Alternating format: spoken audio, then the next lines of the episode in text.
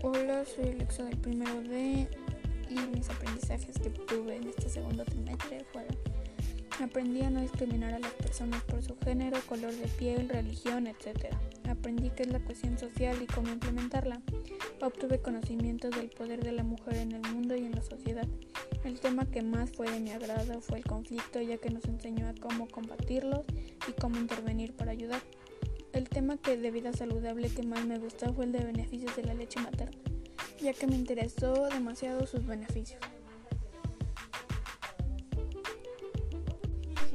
Y esos fueron mis aprendizajes esperados.